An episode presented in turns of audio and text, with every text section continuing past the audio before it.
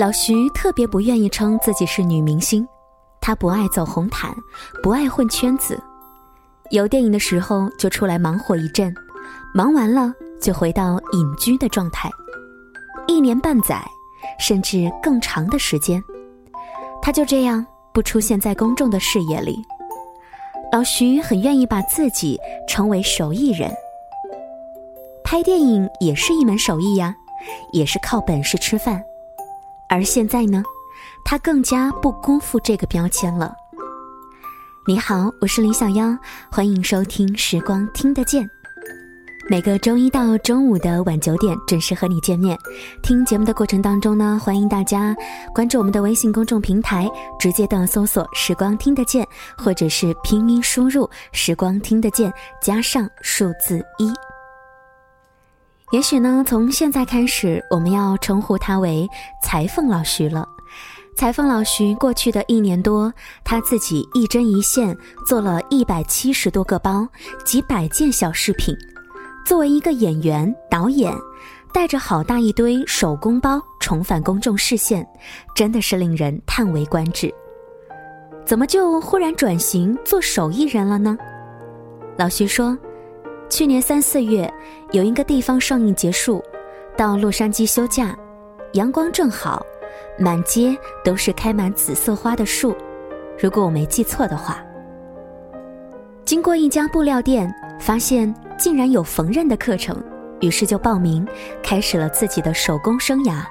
谁想到，转眼就是一年，这对于我这种没有长性的人，也算是奇迹了。课只上了四堂，两堂在店里，两堂把老师请到了家中。英文课几乎只听懂了一半多一点，摸摸索索的，竟然也学会了皮毛。然后假期快要结束，徐裁缝就打破玉龙飞彩凤，自行发展了。一年当中，但凡是休息的时候，无论是洛杉矶、东京、台北、曼谷。北京，布料店、首饰材料店，一逛就是一整天。早上醒来就开工，每每做到肩膀已经支撑不住脑袋，头晕眼花，一抬眼，天居然已经黑了。演戏的时候收工，无论几点，做两个小时再睡觉，慢慢的发现做手工居然是最好的休息，专下心去，什么事儿都忘了。满脑子都是那些好看的布料、珠子，特美。老徐说，出差或者是旅行，他会尽其所能的带着他的手工材料。有一次，老徐照常带着他的布匹珠子们飞泰国，海关以为他是倒卖珠子的商贩，被扣了一个多小时才脱身。有人问老徐。在美国游学期间，有没有去电影院进修过呢？徐导演说：“有那个时间，我不如去学织毛衣了。”老徐经常在朋友圈显摆他的作品照片：布包、链子包、钱包、软陶、项链、手串等等。对此，很多的朋友给予了他鼓励，但是也经常受到了好朋友的夸奖，比如说。怎么看起来有点像地摊货呢？又比如说，像苏联红军的劣质徽章等等，居然敢这么说，而他竟然一点儿都不生气，只是腼腆着用傻乐和嬉皮笑脸回馈：“你可以否定我的才华，但是也不能否定我的辛苦嘛。”其实这些手作作品大多数颜值高，而且环保。链条包盖和包身布料严格对称，有些项链珠串复杂，需要很费时间，制作起来实在需要很强的定力。老徐自己创造出了三四种款式，不断的改良，但基本都是设计简洁，遵循少即是多的原则。一百多个链子包、帆布包、毡子小钱包，几百个小首饰，都运回北京，摆成一个长桌子。某天，一个好朋友来家里参观，看到摆满了长长一桌子的手工活，非常的吃惊，脱口而出：“徐静蕾，你神经病啊！”啊，徐静蕾突然有点不知所措了。嗯，你不是知道我正在做这些吗？知道啊，但是没有想到你居然做了这么多，是不是有毛病啊？当然了，说归说，但是这里我们必须要升华一下，真爱大概就是这样吧。谁说什么都不是很重要，我喜欢，我开心就很好了。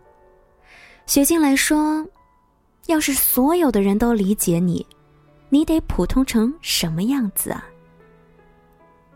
幸福的基本条件是最先学会享受孤独。老徐在做包之余，还给自己做了一身衣服。名利二字不是他的格局，他的目标是，一年做三百六十五个包。老徐说：“我们为什么要教育做一个讨人喜欢的姑娘，而不是一个被自己喜欢的人呢？什么人生赢家呀，都是人生过客。”只有心里边美，风雨无阻，年华无期，谁也拿不走。这就是此刻的老徐，这就是小妖一直以来很欣赏的老徐。从此以后，他又多了一个身份，叫做裁缝。啊，原来老徐你是这样的一个裁缝啊！希望越来越多的人会受到你的影响。谢谢你的收听和关注，我是林小妖，这里是时光听得见。听节目的过程当中，欢迎大家通过我们的微信平台来进行留言吧，直接的搜索“时光听得见”或者是拼音输入“时光听得见”加上数字一就可以了。我们下期再会了，晚安。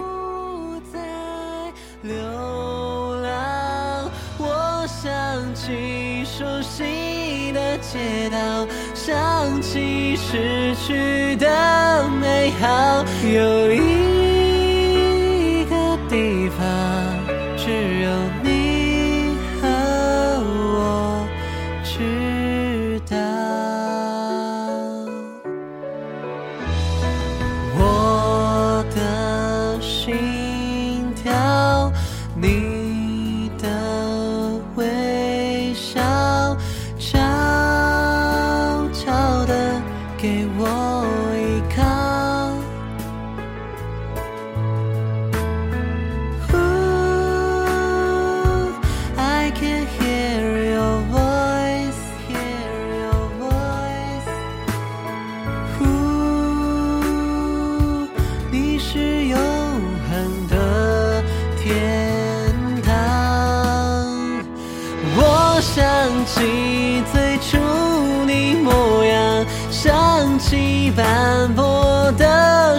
光，你在我身旁，终于不再流浪。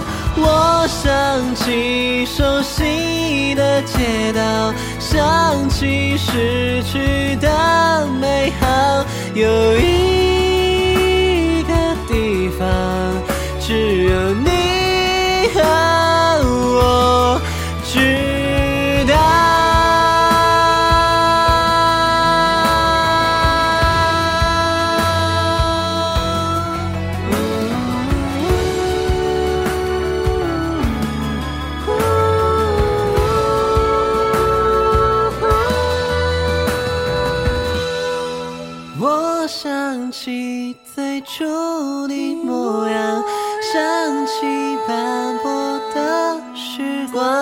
你在我身旁，终于不再流。